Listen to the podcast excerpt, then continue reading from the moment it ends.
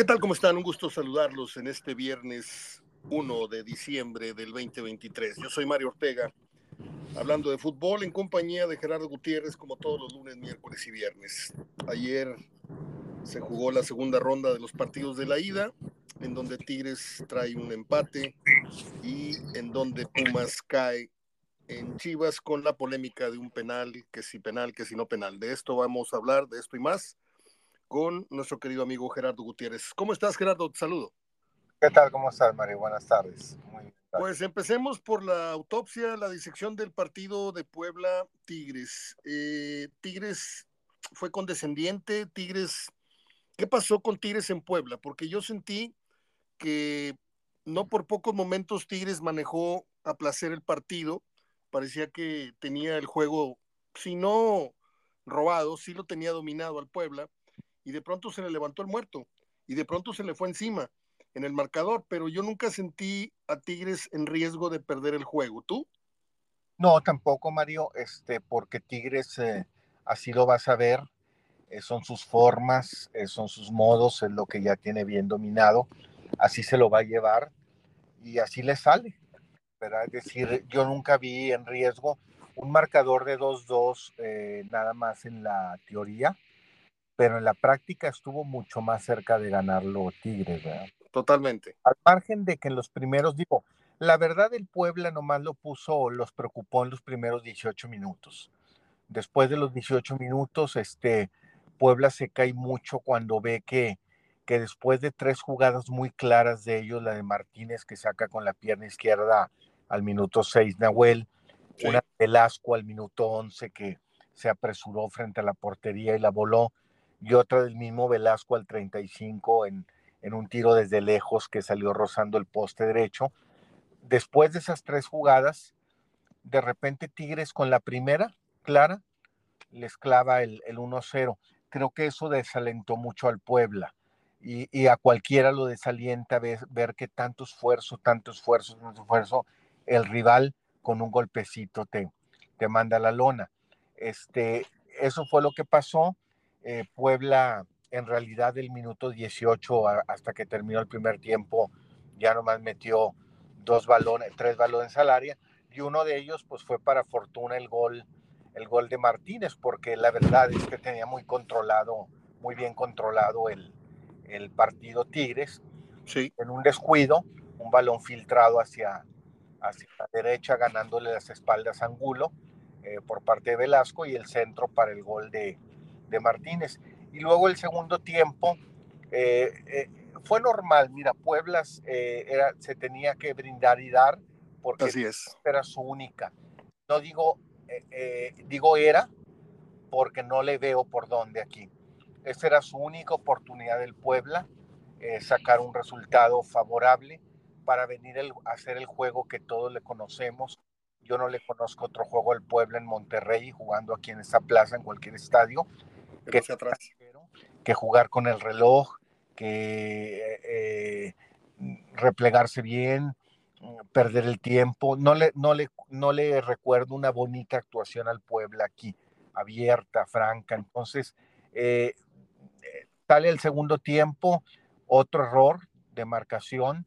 Sí. Polo Olmedo, otro centro de Velasco y el, y el, 2-1. Pero después, Mario, a partir de ahí, del minuto 48 que cae el gol, eh, ya se vio, ya no hubo un asedio del Puebla, intentó con que ese gol le diera la confianza para ir por más, pero a partir de ahí ya se vio lo que es un equipo y lo que es otro.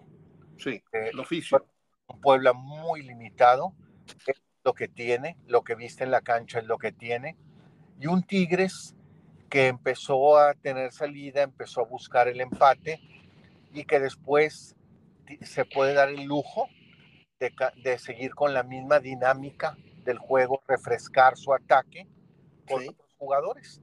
Y lo hizo y al tercer minuto de haber entrado, al cuarto minuto, anota Fulgencio el, el empate. Pero siempre estuvo a partir del minuto 50, siempre estuvo más cerca el 2-2 de Tigres de acuerdo. que otro gol del Puebla. Y después del gol de Tigres, del 2-2, siempre estuvo más cerca el 3-2 de Tigres que el 3-2 de Puebla, ¿sí?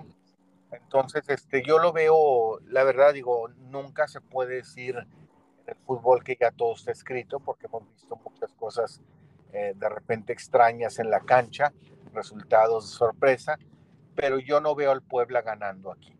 Quizá yo no te puedo apostar que puede empatar aquí de nuevo, pero no lo veo ganando. No lo veo ganando el partido, este, mucho menos aquí. Si Boldi está invicto de local, nunca ha perdido desde que agarró el equipo. Puebla te gana un partido en Monterrey cada cuatro que juega aquí. Entonces, este, yo creo que esa serie, eh, con todo respeto al Puebla, la veo definida. Vimos prácticamente el mismo partido. Este, repito, yo sentía Tigres como que boxeando, como que tirando jabs, como, como condescendiente es la palabra. Y cuando quiso apretar, apretó, empató y, estuvo más cerca de ganarlo, pero a lo mejor no, no quiso, a lo mejor quiso venir a liquidar la serie acá no sé. Pero en el fútbol, como dices bien, nada está escrito. Tigres es ampliamente favorito en un 80-20, vamos a ponerlo, si no es que un 90-10, pero ese 10% cuenta. Vamos a. Yo creo que el único pecado que podría cometer Tigres sería eh, un exceso de confianza, Gerardo. Sí, nada más, un exceso de confianza. Un exceso de confianza en los primeros minutos. Así es. Yo no veo al Puebla ganando el partido pero si en los primeros minutos te descuida y te hace un gol, haz de cuenta que fue el gol que te debió haber hecho en Puebla, que se dio resultado positivo. Y desde ahí a defender, a jugar con el reloj, a defender, a quebrar el partido, a, a Tigres, pero nada más lo veo si Puebla nota en los primeros 15, 20 minutos, Si no, pues lo veo un partido. Tigres va a seguir llevando el mismo control pues Tigres no lo vas a ver volcado, lo vas a ver eh, controlando ese marca que atrae. Sí, yo lo, yo lo, yo lo veo este, pues muy, muy, muy canchero. Lo veo a Tigres muy, con un rival de mediana estatura para su nivel. Y sería un accidente, sería un exceso de confianza, sería una cosa arbitral, una entrada imprudente, una roja para ti, no sé. Pero siempre existe el riesgo, ¿no? Eh, ahora, yo te pregunto, ¿qué, ¿qué, destacarías de Tigres ayer, además del oficio, eh, individualmente hablando? Pues destaco su banca. Destaco su banca, eh, tiene recambios, son jugadores que, que le responden muy bien. Si te fijas en Puebla, mira, si Puebla quisiera hacer algo diferente en Monterrey, que lo tiene que hacer, tiene que hacer lo que casi nunca hace, ganar y dije, y, y volteara Carvajal a su banca y dijera, ¿qué hago diferente con lo que tengo? Al que veo más cercano, no mejor, más cercano para decir, cambio a este por este, es a. No le veo más. No lo veo con un Baltasar, no lo veo con un Ángel Robles, no lo veo con un... O sea, Sansores sería el único revulsivo a considerar. Pero así muy leve, y, y no para y hacer algo diferente, para hacer, para distraer, decir, bueno, saco a Barragán y meto a Sansores, y es lo único.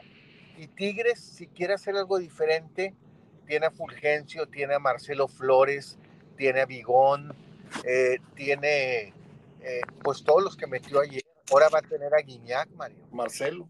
Ahora, va a tener a Guiñac. Entonces, no, no, no, no, no le veo. Lo, lo, más fuerte que le veo a Tigres es su capacidad para responder a un cambio en el desarrollo del partido. Es decir, en el momento que tenga que hacer algo diferente, tiene en la banca con quien hacer algo diferente. A ver, mencionas a Guiñac, para allá iba. Eh, ¿Resolvió Guiñac su situación o como quiera lo van a alinear? Pues no está resuelto que lo vayan a alinear. O sea, no sé cómo es su situación, pero dicen que van a ver hoy, eh, mañana todavía, si, si ya está bien para, para alinear, ¿verdad? Si no estuviera, pues no pasa nada, con lo que tuvo le alcanzó. Este, Ibáñez eh, se ve muy presionado. Cuando juega se ve muy presionado, falló tres oportunidades muy claras de gol.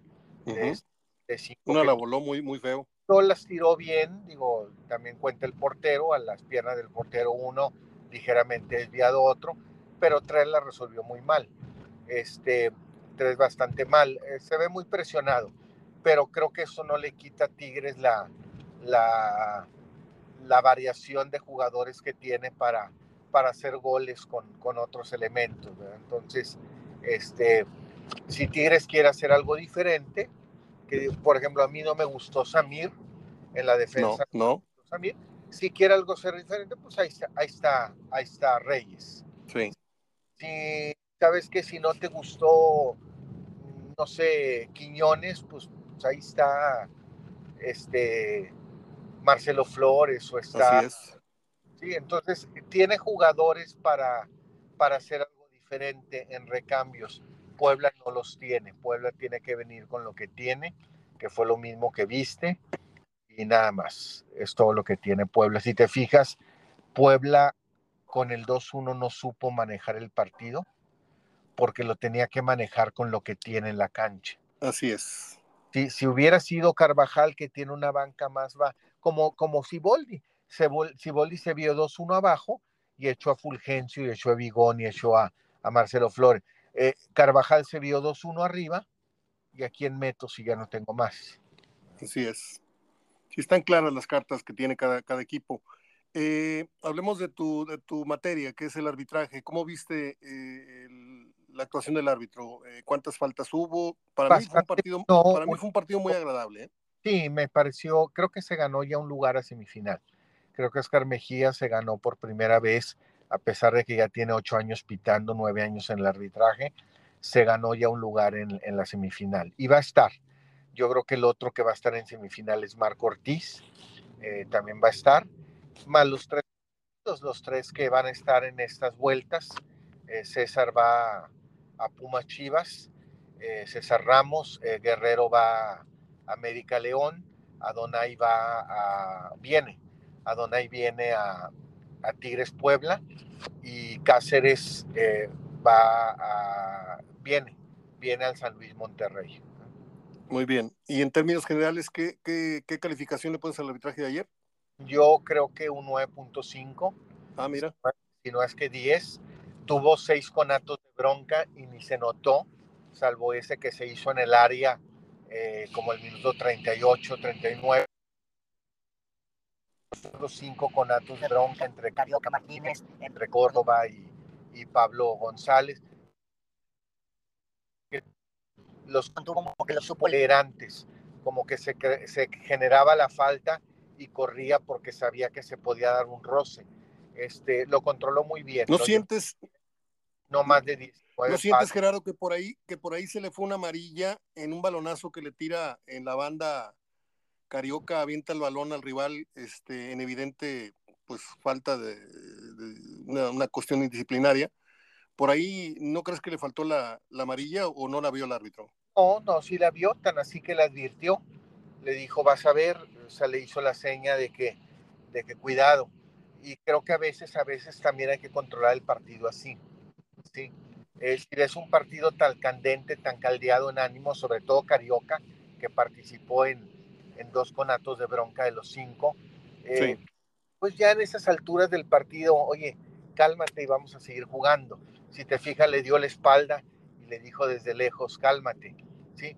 Y hasta dio la jugada rápido al Puebla, el saque de banda para que se reanudara porque Puebla ya iba empatado y quería ir por más. Entonces a veces no es lo reglamentario, a veces uh -huh. es el criterio, porque si te fijas, esa tarjeta no influyó, ¿sí?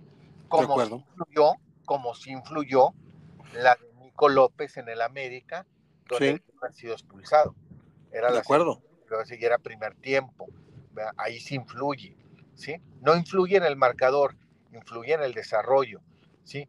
Pero esta no, sacarle amarilla, no sacarle amarilla, al Puebla le urge sacar de banca, te advierto rápido y te doy la espalda, para que te caliento más si ya llevas tres conatos de bronca.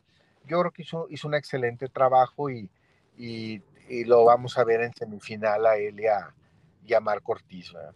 Qué interesante tu, tu, punto de vista, porque yo este, soy más cuadrado y, y pienso que esas acciones en el transcurso de la, de la, temporada, cuando tú avientas el balón, evidentemente en enojo, este, pues no es raro que un árbitro saque la amarilla, pero esto, acá el árbitro está cuidando el espectáculo, está tratando de calentar a los jugadores, como lo dices, y bueno, a veces el reglamento puede esperar eh, en, el sentido de que el árbitro prefiere utilizar el criterio y, poner las cosas en orden sin necesidad de la tarjeta, ¿no?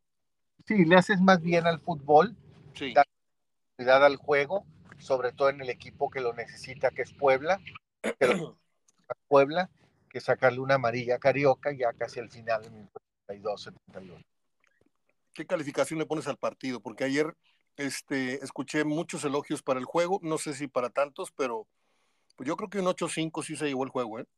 Un 8, Mario. Sabes que en orden de aparición, en orden de aparición como espectáculo, le pongo un número 1 a León América. A León América, un número 2 al Chivas Pumas, un número 3 al, al Puebla Tigres, un número 4 al San Luis y un número 20 al Monterrey. ¿eh? Sí.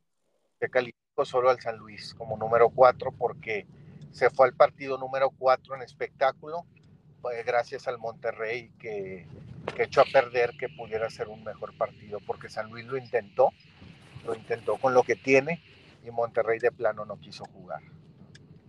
¿Cómo, cómo explicas ese, ese primer partido? Bueno, estamos, vamos a remontarnos, Gerardo, a, al origen del por qué traes Ortiz, ¿no? ¿Quieres cambiar las formas? ¿Quieres una inyección de nueva mentalidad? Ta, ta, ta, vamos a cambiar el gen del equipo, eh, que los jugadores importantes se manifiesten en los momentos importantes. Es el segundo torneo de Ortiz, es liguilla, es el primer partido y Monterrey juega uno de los más eh, desangelados partidos que yo le recuerde, eh, sobre todo contra el rival que tenía. Con todo respeto, enfrentar a San Luis, por más que haya encabezado cierto tiempo la tabla este, en los primeros lugares, pues no deja de ser un equipo que huele más a Mazatlán, huele más a, a, otros, a otro tipo de, franquicia que, y, creo que Monterrey dejó mucho que desear en la actitud, pero también en lo que planteó Ortiz. ¿En, en, dónde, ¿En dónde radica la mala actuación de Monterrey? ¿Desde la actitud de los jugadores o crees que Ortiz dejó de hacer o, o planteó mal el partido para ti? Mira, ya llevan dos, ¿eh? ya lo hicieron con Bucetich, ya con Aguirre, ¿Sí?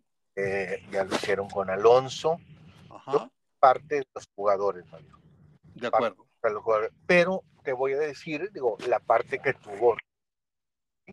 Ortiz entrena toda la semana con la alineación que empezaste a ver al minuto 28. La misma alineación que viste al minuto 28 con Funes Mori, y sin Ponchito fue la que entrenó Ortiz.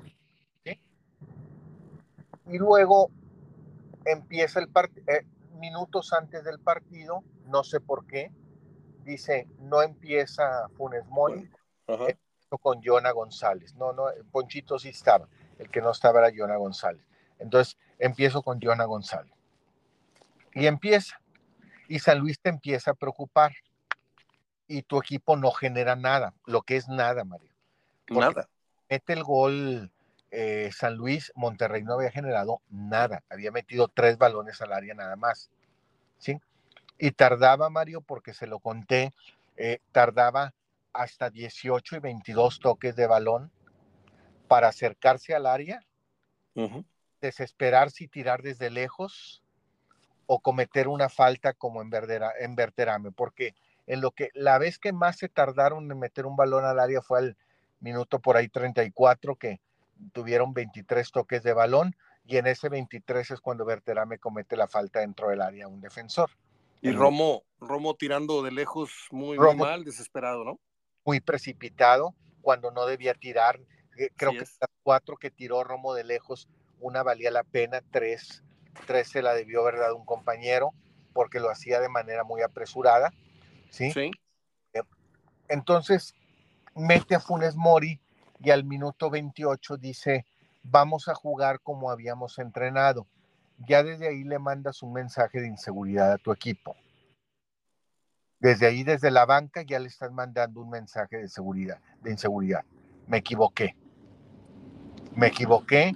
Eh, quiere decir, porque te voy a decir cómo te lo lee el jugador. Uh te lo leen no estudiaste bien el partido. De acuerdo. no lo estudiaste bien, aunque todos deben estudiar, los mismos jugadores. A mí me hacía una pregunta una persona de mi oficina, le dije, qué buena pregunta me haces, porque, y te la voy a contestar. Me, estábamos viendo un partido, en los del play-in. Sí. Y me dice, ¿estarán los jugadores de Tigres y Monterrey viendo estos juegos? Porque de ahí puede salir el rival.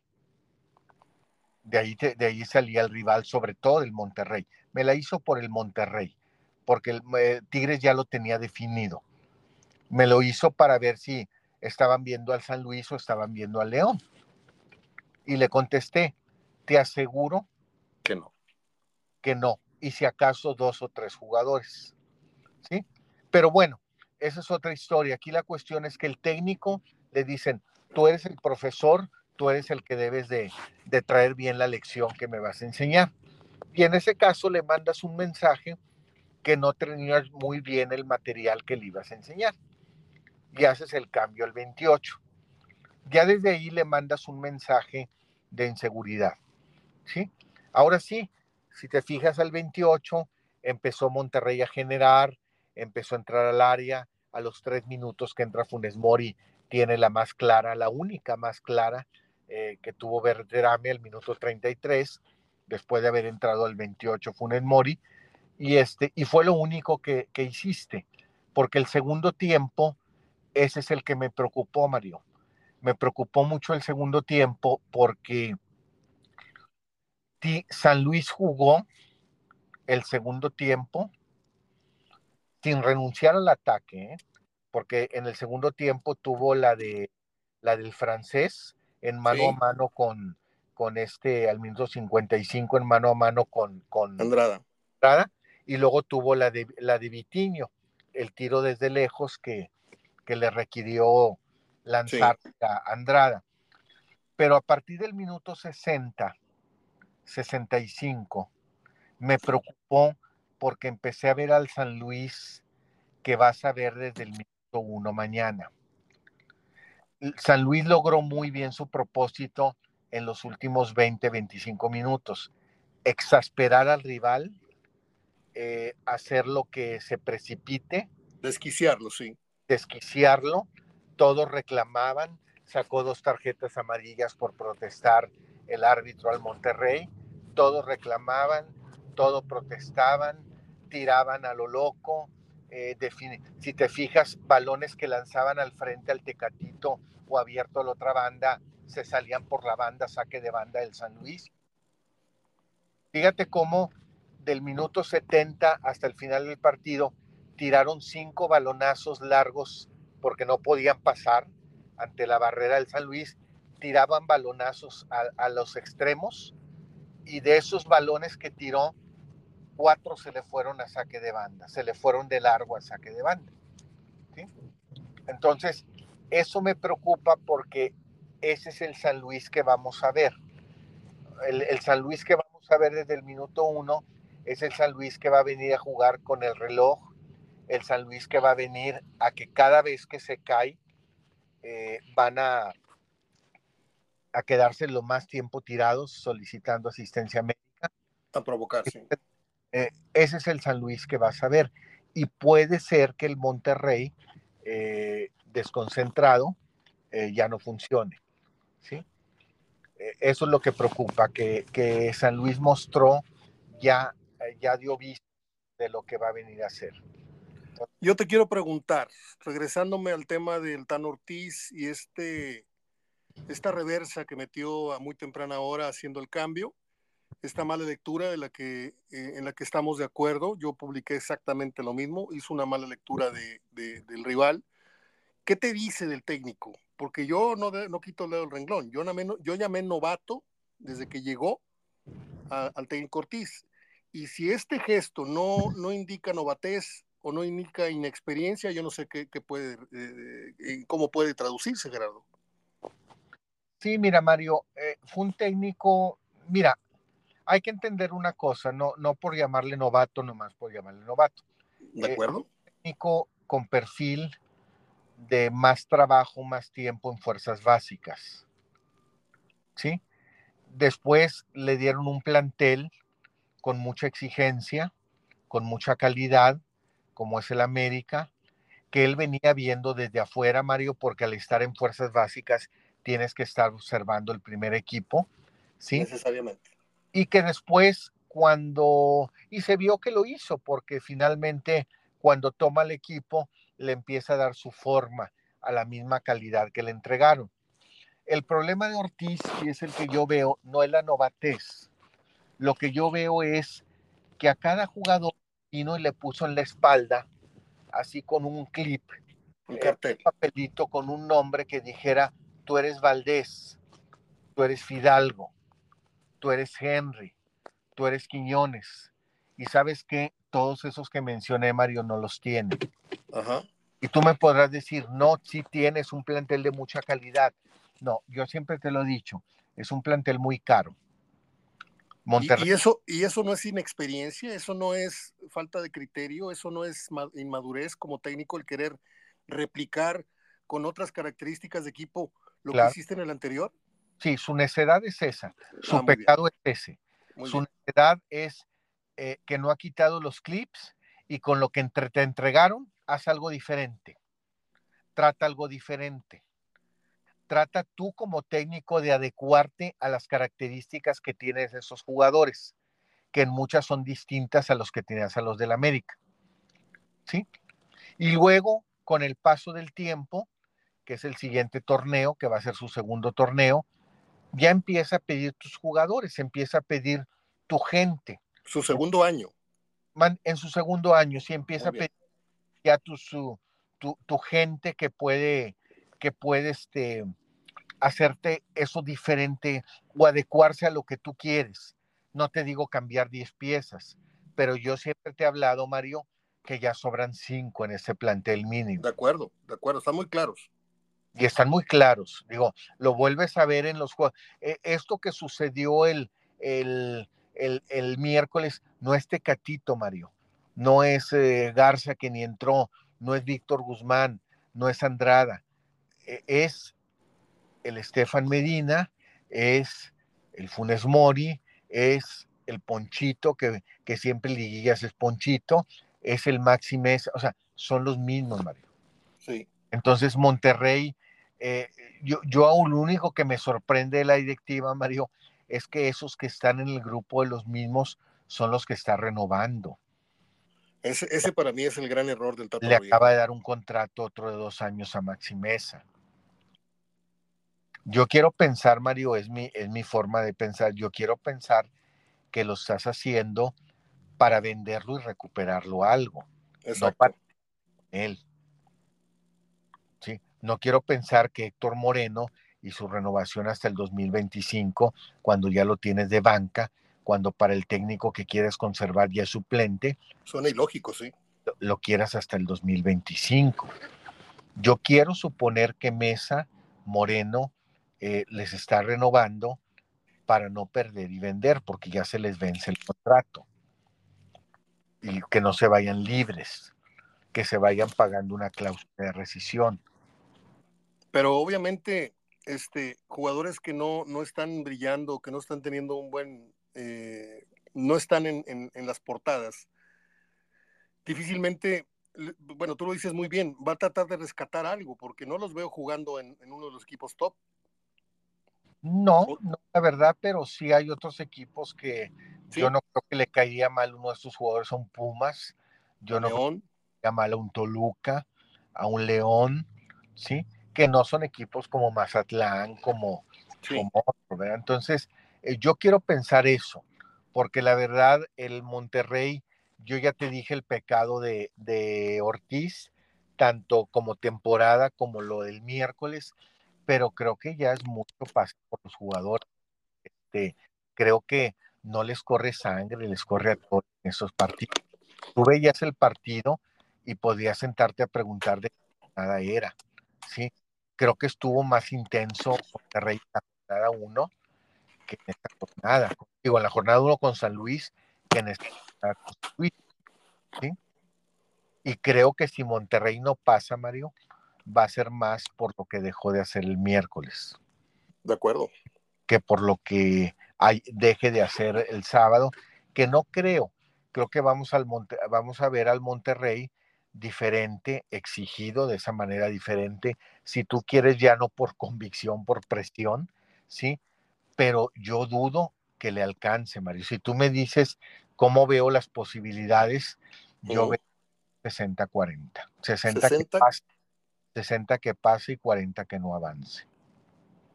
Pues me parece mucho margen para San Luis. Digo, estoy de acuerdo contigo, porque San Luis no es ningún, ningún pichón.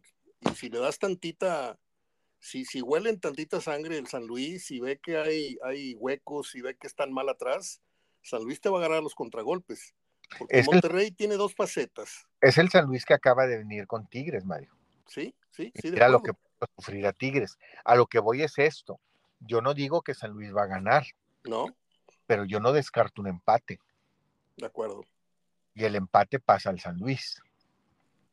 De acuerdo. Por eso yo creo que lo que deje de hacer Monterrey va a pasar más por el, por el lado de lo que dejó de hacer el miércoles. Ahora, en un momento de adversidad, nos lo ha demostrado el tiempo, con cualquier técnico que tenga Monterrey en los últimos cuatro años y con cualquier técnico que haya pasado por Tigres desde el Tuca en los últimos tres años, en un momento de adversidad tiene más o nos ha demostrado más con qué revertir Tigres que con qué revertir Monterrey. ¿Crees, ¿Crees como yo que al minuto 20 mañana en el Estadio de los Rayados difícilmente veamos todavía el 0-0? Monterrey es al revés. Monterrey debemos ver en los primeros 15 minutos un gol.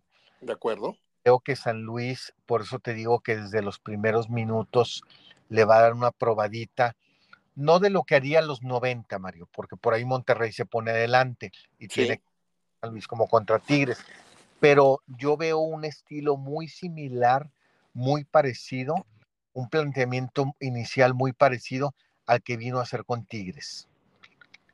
Si te fijas con Tigres, al minuto 20, Tigres ya le había metido 20 balones al área y ningún gol. Y, San Luis no, nomás le había metido un balón al área. De acuerdo. De Villalpando. O sea, estás diciendo que San Luis va a tratar de cuidarse del gol tempranero, defendiéndose más o menos a ultranza, y luego poco a poco de, eh, desplegar, ¿no? San Luis va a jugar los primeros 15, 20 minutos mientras apaga el ímpetu del Monterrey como, como si fueran los últimos 5 10 minutos y que tiene que defender, eh, caer las veces que se pueda caer al suelo, ir al saque de banda el jugador más lejos que esté, que vaya de banda, ir caminando a hacer los tiros de esquina de recorriendo 40 metros para ir a cobrarlo. Este, todo eso va a ser San Luis. Ya cuando calme los ímpetus del Monterrey, que Monterrey tiene que salir con todo, ahora sí puede ser que le juegue al contragolpe, ¿sí? Porque cuando le jugó a Tigres al contragolpe, le entró poca al área pero fíjate lo que le, generó. San Luis se metió con Tigres en todos en los 90 minutos y más la reposición siete veces al área y le metió dos goles. De acuerdo. Tigres se metió 80 veces al área y le metió. ¿80? sí, y le metió dos goles. Caray. Para hacer tu primer gol al San Luis Mario, para hacer tu primer gol, necesitaste que el balón entrara al área 32 veces. Para hacer tu gol, necesitaste que el balón entrara al área 41 veces. Y para mantener el 2-2 o tratar de buscar el 3-2, entraron otras 21 veces. Muy bien. Y San Luis con siete veces, nada más, eh, o sea, el balón entró al círculo de los 16-50 siete veces y con siete veces le hiciste dos goles. Por eso San Luis no se preocupa. San Luis sabe que con el contragolpe que tiene, este, con cinco o seis veces que le entra el Monterrey, lo mantiene inquieto atrás y no todo volcado. Ese es mi temor del San Luis. Ya. Yo, yo francamente creo que Monterrey va a salir con un tren de juego muy, muy fuerte y veo un gol tempranero, minuto 8, minuto 13, minuto 17 y, y, más o menos ahí empieza a manejar. Eh, no con esto digo que, que, que, que el 1-0 los tenga hechos, sino que va a empezar a, a, jugar con menos presión. Pero cuidado con que se vaya a la media hora o el primer tiempo en ceros, porque San Luis va a sentir que controló al mejor Monterrey posible en su casa. Y ahí se va a animar un, poquito más al, al contragolpe. No sé qué opines. Sí, le, le, el mar... mientras más avance el reloj, al San Luis va a tomar confianza. Sí. Y, y, el Monterrey se va a empezar a desesperar, se va a empezar a inquietar. Y cuando te inquietas y te desesperas, empiezas a, ya no te dejan pensar y empiezas a cometer errores. Yo te pregunto, bueno, ya dijiste el 60-40, pero ¿qué, qué nivel de, de, riesgo ves tú para que Monterrey caiga en ese, ese escenario? ¿Es, ¿Es necesario entonces el gol, no sé si tempranero, pero el gol al menos en la primera parte, ¿no? Sí, eh, sí es necesario por lo menos en la primera parte y si es tempranero mejor, ¿verdad? Porque San Luis domina muy bien su sistema y acuérdate que tiene que ser lo más pronto, Mario, para que tampoco tú como Monterrey te desgastes. Ajá. Porque tiempo te meten a Vitiño, te meten a Muriño, este, digo a Murillo, y es otra, otra dinámica cuando a lo mejor tú ya estás cansado. Ese, ¿sí? es, ese, ese es el asterisco que yo te, quería, quería tocar. Yo creo que fue que... al Monterrey en, la, en ese juego. Si te fijas en el segundo tiempo, intentó generar más, metió más veces la pelota al área, sí. pero nunca se pudo dejar de preocupar atrás cuando el francés se te para un mano a mano, cuando Vitiño eh, exige a tu portero de más, cuando te crea eso, pues no pudo Monterrey decir, vámonos alegremente con todos al frente. Entonces, Monterrey no se puede desgastar mucho porque en el desgaste vienen los recambios del San Luis con jugadores muy veloces. Te pregunto, ¿ya había jugado Berterame contra el San Luis allá? No, que me parece. No, porque no. para allá voy, para allá voy. ¿Tú crees que la incierta actuación de Berterame, que para mí no. es uno de los malos partidos que le he visto desde que regresó y regresó muy bien, y, y antes de, de, la lesión andaba, andaba como, como, un tren. ¿Tú crees que le haya afectado eh, psicológica, emocionalmente, el pararse en la cancha y que la gente se haya metido tanto con él? Yo sé que son profesionales y que no escuchan y bla, bla, bla, pero esto no, no quiere decir que, que todos los jugadores ignoren. Yo siento que Berterame se sintió, no sé si, si presionado o apenado, o yo no sé cuál es la palabra, pero yo no vi al Berterame en su, en su jugo. No lo vi eh, latente el peligro en sus pies, no lo vi. Y esto tú me puedes decir consecuencia de lo que jugó el equipo, pero a veces un jugador por, por sí mismo hace diferencia. Y ayer Veterame lo vi yo como que tenía el peso de, de, de, del estadio encima. No sé qué opines. Sí, mira, eh, nomás corrijo, sí, sí había ido en la jornada 1 cuando okay. gol, pero no había tanta gente en el estadio. Ahora sí, sí 30 mil gentes, casi, digo, casi 20 mil gentes, este, 20 mil personas, perdón. Sí. Es, había un estadio también más metido, aunque uh -huh. no lleno, pero sí más metido en, en el partido y pues le abucharon y todo. No, yo creo que le faltó gente. Mira, no, no podemos culpar a un jugador, Mario, sino hay que ver alrededor. ¿sí? El alrededor es que era único hombre en punta no le pusieron nadie al frente. Y los que podían ir al frente te desconcertaron.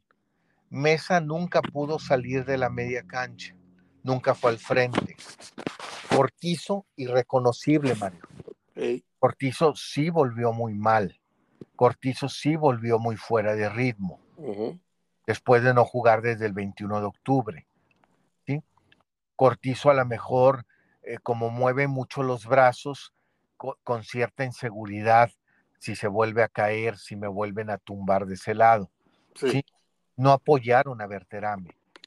Todo el peso eh, recayó en él, pero no hubo quien le sirviera balones, porque uh -huh. salió al frente, Ponchito nunca pudo ir al frente, eh, Cortizo nunca pudo, y estuvieron atrás, era una barrera de, de cuatro jugadores con Berterame adelante apretando. Yo creo que, que le hizo, porque si te fijas, Berterame se vio mejor, tan anotó un gol que le anularon. Sí. Por fuera de lugar. Se vio mejor cuando entró Funes Mori. Porque jugaron uno atrás y uno adelante. Jugó Funes Mori atrás, este, jalando marca, y Funes Mori en punta. Muy bien. Se, vio, se vio un poco mejor ya con la entrada de Funes Mori, ¿verdad? Teniendo. Te pregunto, te pregunto, para pasar a otro tema que es el, juego de Pumas en, Guadalajara. Ya me hablaste del porcentaje 60-40 para Tigres en la vuelta. En el regreso Monterrey-San Luis, ¿cómo lo ves? No, del Tigres te dije, yo creo, tú dijiste 80-20. Ah, perdóname, cierto, cierto. Yo me iría un 90-10. Ok, y en, y en el partido de, de Monterrey vas un 60-40 entonces. 60 a favor del Monterrey, 40 a favor del San Luis. Híjole, yo, yo creo que también. O sea, le estoy dando bastante, igual que tú, le estoy dando mucho porcentaje al San Luis, siempre y cuando Monterrey no anote en, los primeros minutos. Pero si otra vez, si transcurren los minutos y, San Luis empieza a jugar con la desesperación, y con la prisa de Monterrey por verse al frente, creo que va a ir creciendo futbolística y psicológicamente. Pasemos ahora, Gerardo, si me lo permites, al Chivas eh, Pumas, que para ti fue un buen partido. Eh, a mí me pareció que, que, Puebla y Tigres también dieron un, un, idéntico nivel de, de, espectáculo, pero aquí la jugada que, que roba la atención es el famoso penal o no penal. ¿Tú qué hubieras marcado? Mira, Mario, este, todavía cometemos el error de decir está pegada al cuerpo, no está pegada al cuerpo. Como, como decir tiempo, como muchos dicen todavía tiempo de, de, de, de compensación, reposición, no compensa, el árbitro no compensa, el árbitro repone. Entonces todavía usamos, como ayer dijeron, eh, que la justificaba Peláez y todo, es que está pegada al cuerpo. No, pues ni modo que esté despegada, o sea, ni modo que el brazo esté. este, puedes tenerla pegada al cuerpo, muy, muy pegada al cuerpo, y, hacer el movimiento antinatural para tapar la jugada y te dan el brazo, y es más, porque hiciste un movimiento antinatural. Si tú te quedas estático como soldado, firme, y ahí te pega, pues ahí se puede usar el famoso está pegada al cuerpo. No. ¿Viste la jugada, Gerardo? puedes estar en firme y moverte medio metro a un lado sin mover los brazos y taparla como un brazo y, estás, estás obstruyendo, estás usando con tu movimiento natural, estás usando el brazo. Eh, yo creo que el movimiento del jugador, Mario, eh, no fue antinatural, porque el balón no le pegó en el brazo. Le pega en la mano. En la muñeca. Sí. Y, y, tú estás atrás, Mario, marcando un jugador que está a primer palo queriendo rematar. Y realmente el jugador lo vuela el balón, el balón lo techa, y para cuando lo ves, ya lo tienes a centímetros de ti. Pero te voy a decir algo. Si te fijas bien, el jugador a la hora que le da el balón en la mano, él tiene la vista en el pasto, agachando la cabeza. Y si te fijas bien, el brazo del jugador de, Chivas va hacia atrás en lugar de acometer al balón. Yo por eso quiero regresar a los orígenes de lo que eran los penales antes, que si había intención o no había intención. Yo aquí en, este, en esta jugada yo no veo intención alguna de sacar provecho del brazo, de una posición, bla, bla, bla. Yo veo que el brazo va para atrás y en ese movimiento para atrás le pega el balón en, la lo que es, eh, sí, en, lo que es la mano, la muñeca, en la parte contraria a la palma, ¿no? El dorso.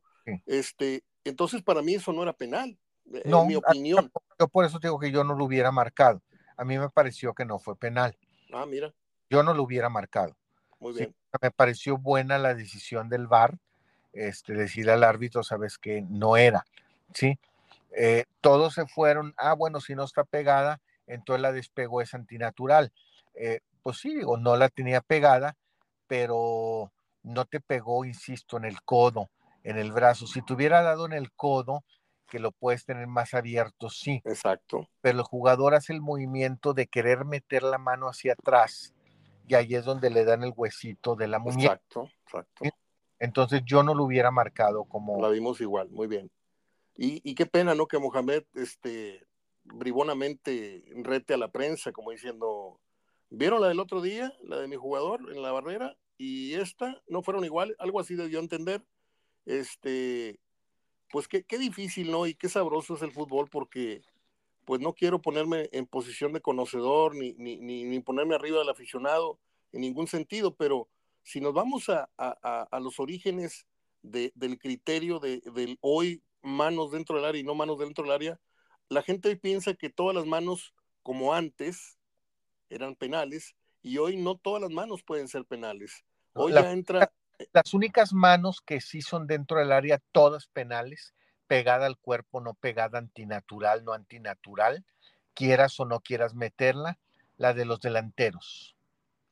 Esas se marcan todas como mano. ¿Sí?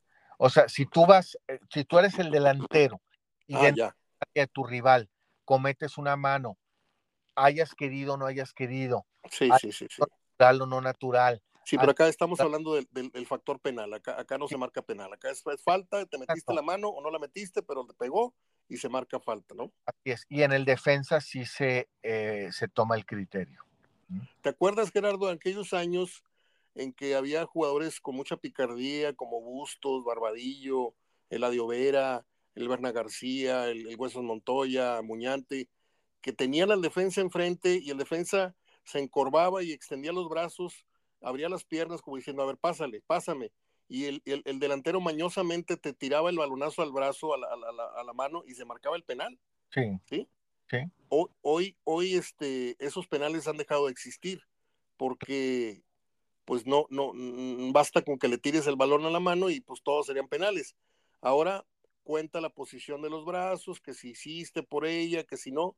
Yo veo en, este, en este rubro, en este eh, espacio, en este tema del arbitraje que tiene que ver con el penal, he visto que hace falta todavía depurar un poco más el criterio del árbitro, porque el criterio del árbitro puede decir una cosa, pero si los de arriba ven otra cosa y piensan otra cosa o saben otra cosa de la regla que no es la, la original, pues estamos perdidos. Afortunadamente el VAR le dio para adelante Ahora yo te pregunto, en la jugada esta de Henry Martin, también que dio para la polémica, ¿era offside o no era offside para ti?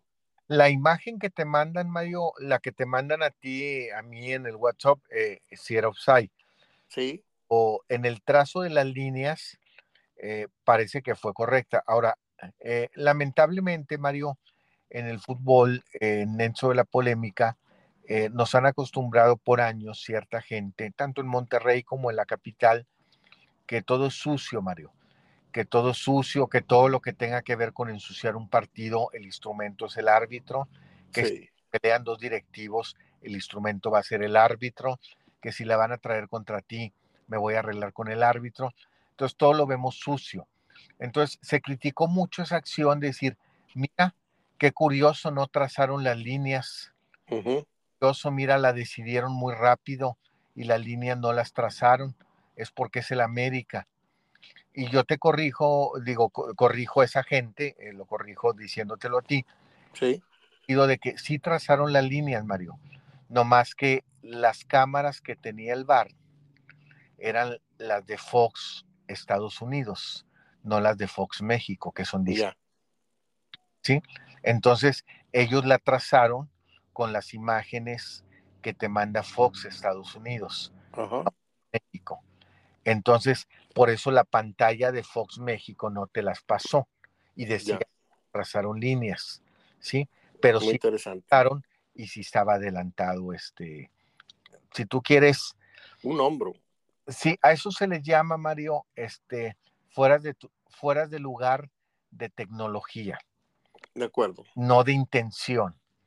Porque yo siempre he dicho y lo voy a seguir diciendo que yo no tengo la culpa de que de que mi oreja sea más grande y estoy de espaldas al marco. Mi copeta sea más grande. La que me salga de la oreja es la que estén fuera de lugar.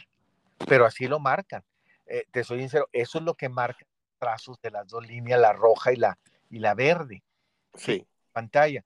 Eh, eso, eso afortunadamente ya va a cambiar, Mario. Afortunadamente va a cambiar. y va a volver aquello de que de que realmente esté sacando ventaja. Pero difícilmente vas a ver ahora, Mario, un fuera de lugar donde te lo marcan de espaldas al marco y nomás fue porque tienes más pompis, ¿sí? Sí. Por eso te lo marcaron. Yo, yo creo que viene en camino el fuera de lugar, el criterio del nuevo fuera de lugar, en el sentido de que si tus pies están en la misma referencia que el defensa, pero tu brazo, tu, tu torso, tu cabeza están adelantados, no es offside. ¿Por qué? Porque yo estoy parado donde mismo, pero una parte de mi cuerpo está más inclinada hacia el offside. Pero si la referencia sigue siendo estamos parados donde mismo, yo creo que ahí debería de desaparecer la polémica del offside. Gerardo, eh, ¿qué te pareció el partido de Guadalajara Pumas? Yo ahí lo calificaría con, con un 8.5, a diferencia de Tigres que era con 8, el América con 9.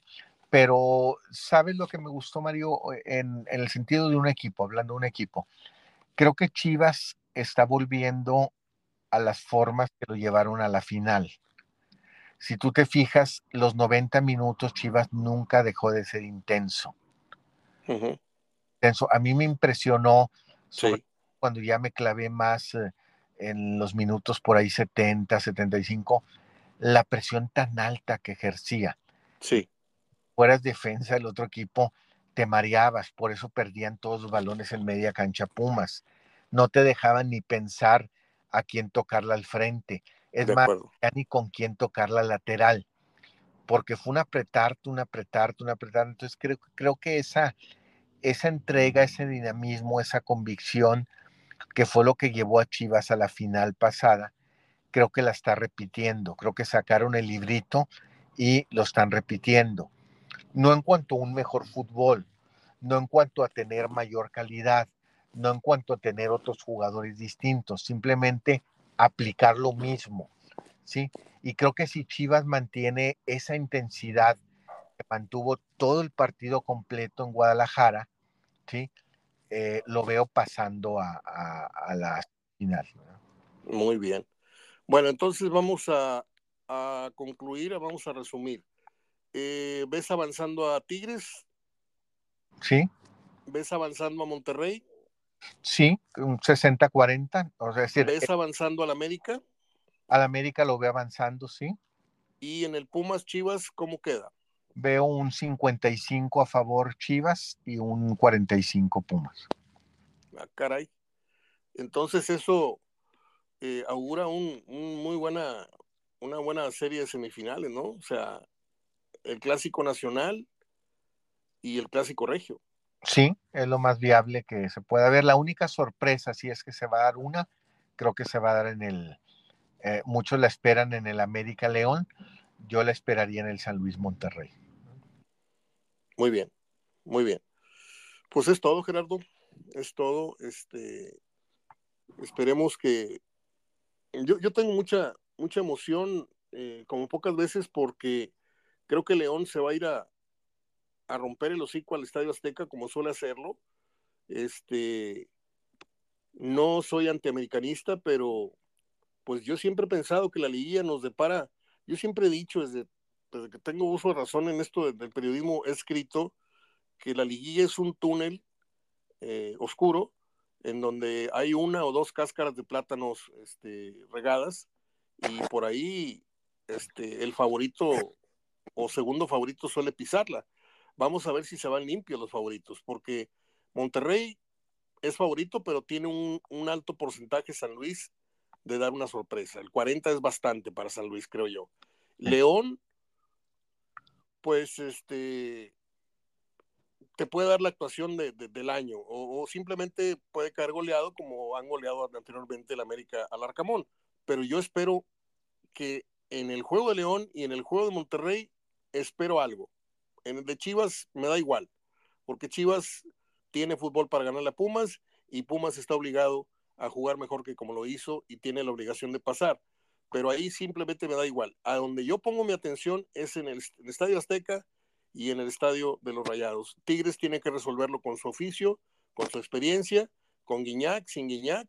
Este, y vamos a ver qué nos depara el lunes, eh, qué estamos platicando el próximo lunes, Gerardo. Sí, como te digo, ya los arbitrajes de los que eran. A ver. para ese César Ramos en el de Pumas Chivas, Guerrero en el, en el América León, eh, Cáceres en el Monterrey San Luis y Adonai en el Tigres Puebla. Y yo creo que para la vuelta, para los semifinales, que son cuatro partidos, Mario, se guardan dos, dos cartas. Entre César Guerrero y Adonai guardan dos cartas.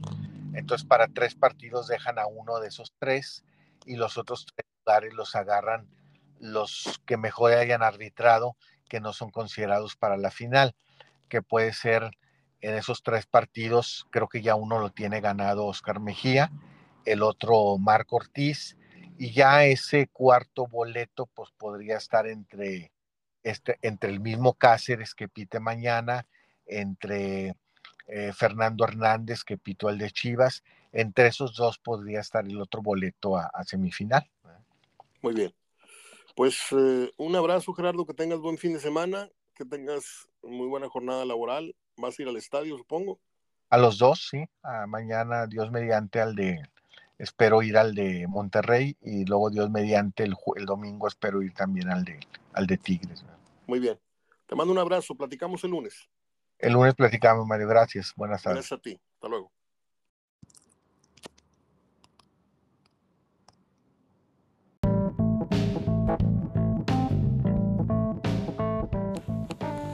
Muy bien, ahí quedó la conversación de los viernes con nuestro querido y admirado Gerardo Gutiérrez Villanueva, un gran periodista local y nacional.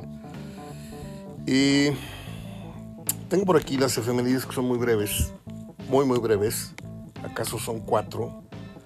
En el 17, 1917, nació el locutor y actor mexicano Ramiro Gamboa, conocido por todos cuando fuimos, yo no fui fan, la verdad, este, el, tío, el famoso tío Gamboín, que tenía su barra infantil en el canal 5, canal 6, luego 5, y que muriese un 30 de diciembre del 92. En 1940 nace uno de mis actores, comediantes favoritos, y se lo digo con toda la sinceridad del mundo, hablo de Richard Pryor, quien apareció en varias películas algunas de ellas tan, tan consentidas que aquí las tengo en beta, en VHS, en DVD, las tengo este, en YouTube separadas, en fin, Superman. Eh, a ver, vamos a hacer un recuento. A ver, voy a cerrar los ojos y voy a recordar las películas de Richard Pryor. La número uno para mí es Locos de Remate de 1980 que me hizo mi hermano David el favor de regalarme. Está dos años después, eh, en el río 70 la vimos, ambas. Eh, mi juguete favorito, en una de las últimas películas del actor Jackie Gleason, en donde Richard Pryor se presta como un juguete humano para un niño riquillo. Está muy divertida. Está otra de un hombre que recibe una herencia, pero que tiene que gastar una cantidad bárbara diariamente, no sé si 15 millones, 2 millones al día, una cantidad bárbara para poder acceder a esa, herencia, se llamó Brewster Millions, los millones de Brewster. Este, ciegos, sordos y mudos, algo así, locos. Otra película más que hizo con Jim Wyler. Hizo Superman 3. Hizo um, varios conciertos, pues. Eh, Richard Pryor Live on the Sunset Street, concierto en Los Ángeles. Hizo otro que se llamó Richard Pryor Here en Now, que es mi consentido, es mi preferido, lo he visto 50 veces ese, ese recital de comedia. Eh, hizo algo con Jim Carrey, Irene yo y mi otro yo. Hizo algo con Eddie Murphy, una película de gangsters, que no me acuerdo cómo se llama, pero era malísima. Este, Los Reyes de la Noche, creo que se llamó. Eh, este hombre pues tuvo una, una, tormentosa vida, un final muy, muy, muy triste. Eh, cayó en drogas un día eh, totalmente fuera de sí, se prendió fuego, se, se tiró un, líquido, una bebida alcohólica y se prendió fuego y así deambuló por la calle en llamas, lo apagaron, lo llevaron al hospital con quemaduras muy serias, su rostro quedó muy lesionado, no murió eh, y luego le vino la esclerosis que fue la que terminó con su vida. Y por si esto fuera poco, y esto me da mucha pena decirlo, pero tengo que informarlo, Eh, Quincy Jones, el afamado y poderoso productor musical que tuvo mucho que ver en la carrera de Michael Jackson y que fue el que organizó y dirigió el video aquel de We Are the World, este, confesó que Richard Pryor había tenido una relación homosexual con Marlon Brando. Y esta versión fue confirmada por la ex esposa del propio Richard Pryor, en algo que me hizo irme de espaldas realmente, aunque a mí realmente, pues, cada quien su, cada quien su cutis, dijo el otro. Tú puedes ser tu cutis un papalote si quieres. Bueno, volvamos a, a lo serio. Ya hablé de Richard Pryor. Este, en paz descanse. Él muere precisamente un 10 de diciembre. Nació en diciembre 1 y muere en diciembre 10, pero esto fue 65 años después. En 1945 nació la actriz y cantante estadounidense Beth Midler. Perdón, participa en varias películas. La, la, más recordada de ella seguramente es La Rosa, pero también apareció en el Club de las Divorciadas. Pero sin lugar a dudas, este, no sé, no, no tengo los datos, cuál, fue, cuál tuvo más éxito, cuál en taquilla, etcétera, pero eh, esta película de, de Beaches, Amigas por Siempre, es una película casi casi de culto en los Estados Unidos, porque es una, es una, una película que habla de amistad. Beth Midler tiene una gran amiga que enfrenta el cáncer y está con ella hasta los últimos momentos. Y de ahí se desprende un gran soundtrack de la película precisamente. Y hay una canción que, que se hizo muy muy famosa que se llamó Wind Beneath My Wings. Este, que yo tengo por cierto el disco de Beth Midler con sus éxitos y tengo la película además. Ella ya está cumpliendo 78 años. 1951 nació un actor que acaso recuerdo una película de él. Creo que vi tres o cinco, no sé cuántas, pero era un hombre muy apuesto que acaba de morir recientemente. Como verán, seguimos un poco malos de la garganta, pero ya es menos. Estoy hablando de Treat Williams. A ver si ustedes me ayudan. Hizo una película con Michelle Pfeiffer. Son un matrimonio que tienen un hijo de mediana edad, 8, 10 años, no sé, o más chiquito a lo mejor, y se les pierde, se les pierde, así como quien pierde un hijo en la calle, y es una angustia tremenda, y se culpan, y, el hombre culpa a la mujer porque se le perdió en la calle, no sé qué, y lo dan por perdido al hijo. Y años después el hijo regresa, toca la puerta y regresa. Y no se adapta y regresa a casa, los papás van y lo regresan ya sienten que... Es muy difícil el tema, ¿eh? porque sigue siendo su hijo, pero sienten que ya no es parte y el niño extraña a los que lo adoptaron.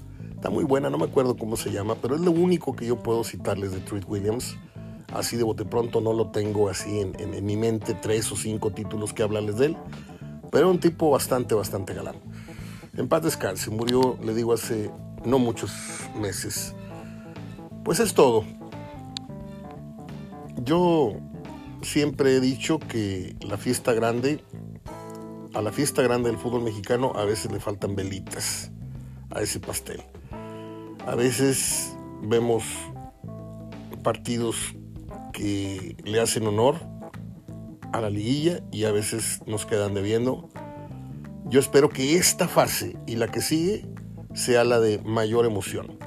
Y yo si usted me pregunta dónde veo o dónde espero venir el drama, lo veo en el León América, lo veo en el Chivas Pumas, Pumas Chivas, en los regresos. No sé si Monterrey se preste o permita que San Luis se le monte. Y en mismo caso Tigres, no sé si permita que Puebla se le crezca. En ambos casos hay ciertos riesgos, siempre habrá que tenerle respeto al rival. En el box hemos visto al chiquito parar sin noquear al grandote y esto ocurre también en el fútbol, en menos veces, pero ocurre. Y en donde sí veo yo a León jugándole con el cuchillo entre los dientes, ahí sí veo. Y yo quiero ver si América este, no, no se tambalea en el camino a la final y al título, como muchos ya lo tienen casi casi puesto. Y pues esperemos que se den los resultados esperados, al menos en los tres primeros partidos. Ya lo que pasa en Chivas Pumas ya dijimos que no importa, porque eso derivaría que tendríamos clásico regio la próxima semana. Y qué mejor, qué mejor que avance Chivas. Yo no es mi deseo que gane Pumas ni, Chivas, eh, para que no se ofendan mis, mis amigos que le van a Chivas, no, no, no tengo favorito. Este, pero qué bueno que ganara Chivas para tener el clásico nacional. Imagínense dos clásicos en la antesala de la final. A ver qué pasa. Yo, entre tanto, les dejo un fuerte abrazo de gol y mi agradecimiento. Un fuerte abrazo doquiera que me escuchen. Recibí informes este, los, los de fin de año. Eh, debo decir que bajé, bajé porque me escuchaban en 16 países, ahora me escuchan en 13. Pero me entregaron números muy, muy prometedores, muy alentadores. Creció en audiencia un 34% me dijeron la cantidad de gente que nos tiene ahí grabados en sus tabletas y en sus celulares dentro de sus primeros cinco podcasts a escuchar. En fin, son cosas que alientan mucho. Y si usted es uno de ellos, le agradezco bastante. Si me está escuchando en Spotify, si me está escuchando la gente que, me oye a través de, del enlace en Facebook, etcétera.